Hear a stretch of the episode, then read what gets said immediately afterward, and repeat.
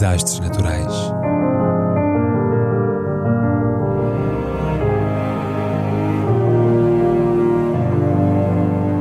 Por António Araújo.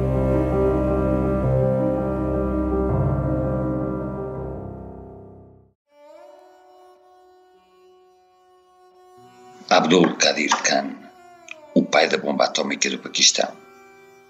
Que os deuses nos protejam do mal que fez. O mundo ficou mais perigoso à passagem deste Abdul, terminada de Covid há dias, desde outubro passado. E rezemos a todos os deuses para que o mal por ele causado não venha um dia a bater sobre as nossas cabeças. Se tal acontecer, pouco sobrará do que chamam espécie humana, e o próprio planeta sofrerá sério abalo por muitos e muitos anos. Abdul Qadir Khan nasceu, não por acaso, no dia das mentiras, a 1 de abril de 1936, em Bhopal, na Índia, cidade que em 1984 seria vítima de um dos maiores acidentes industriais da história. Mais de 16 mil mortos e 500 mil feridos graves. Tendo vivido perto da inaudita violência que marcou a partição da Índia e do Paquistão, 200 mil a 2 milhões de mortos, 20 milhões de refugiados, Abdul cansou-se de ser maltratado pelo sistema de cotas reservava aos hindus os melhores lugares nas escolas e nas universidades indianas. E em 1952 foi estudar para Karachi.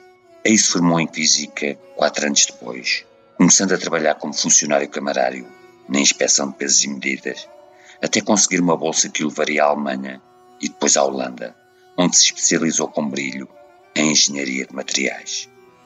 Um filho do Ocidente, portanto, que estudou na Europa graças a um programa de apoio a alunos paquistaneses e se doutorou na Universidade Católica de Lovaina, após o que foi trabalhar numa firma de Amsterdão, subsidiária do britânico Urenco Group, que enriquecia urânio para as centrais nucleares neerlandesas.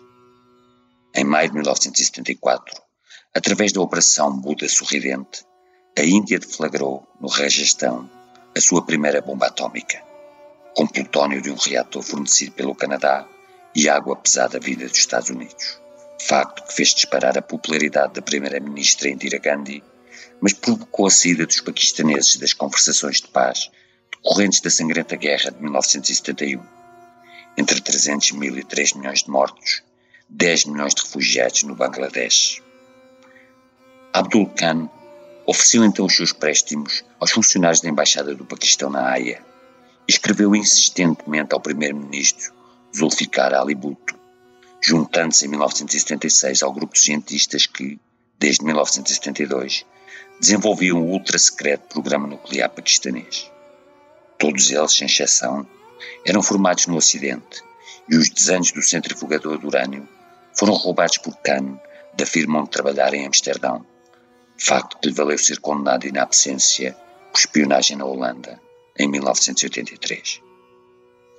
Desprovido de escrúpulos, Khan negociava segredos e materiais nucleares com quem lhe pagasse mais, criando sérias dores de cabeça às autoridades do seu país devido aos contatos de alto risco que manteve com a China e com alguns países árabes e, mais tarde, o Irão, a Líbia e a Coreia do Norte. Uma inspeção de 2003 da Agência Internacional de Engenharia Atómica concluiu que os centrifugadores que enriqueciam o urânio na central iraniana de Natanz eram idênticos aos usados pelo Urenco Group, onde Khan trabalhara. E o próprio não se de gabar-se, numa entrevista televisiva de 2004, de ter passado segredos tecnológicos ao Irão entre 1989 e 91 e à Coreia do Norte e à Líbia entre 1991 e 1997, um ano antes de o Paquistão fazer explodir a sua primeira bomba atómica. A América e a Europa pressionaram o governo Pervez Musharraf mas este acabou por proteger o cientista canalha num controverso perdão de 2004 que pôs termo à sua prisão domiciliária. Muito apoiado pelos círculos políticos e militares mais conservadores do país, Abdul Qadir Khan foi acumulado de honras, nomeado em 1996 presidente da Academia das Ciências do Paquistão, louvado por sucessivos presidentes e primeiros-ministros, aos quais não pagou com idêntica de lealdade. Numa entrevista de 2008, afirmou que o antigo presidente Musharraf era o big boss do comércio de segredos nucleares e em 2012 fez igual acusação a Benazir Bhutto. De defensor acérrimo do programa nuclear paquistanês e de uma linha dura nas relações com a Índia, consultor de vários projetos militares, por exemplo, do míssil Gauri-1, inspirado no Nodong-1 da Coreia do Norte, Abdul Khan foi diretor do Instituto de Engenharia e Tecnologia Ghulam Ishaq Khan, professor da Universidade de Ahmedabad e fundador e diretor do Instituto de Biotecnologia e Engenharia Genética da Universidade de Karachi. Figura muito popular no seu país, tratado na imprensa como o Dr. Strangelove do Paquistão, reclamava a paternidade do programa nuclear paquistanês, título que não lhe era reconhecido pelos seus pares, muitos dos quais criticaram asperamente o valor das suas pesquisas, por exemplo, em física quântica, e as suas inconcebíveis falhas de caráter. Em 2012, criou uma formação política nacionalista e conservadora, um Movimento para a Proteção do Paquistão, dissolvido no ano seguinte. Considerado pelos serviços secretos ocidentais um dos homens mais perigosos do mundo, foi hospitalizado em agosto passado, após ter testado positivo à Covid, e acabou por morrer de problemas respiratórios numa clínica de Islamabad, aos 85 anos.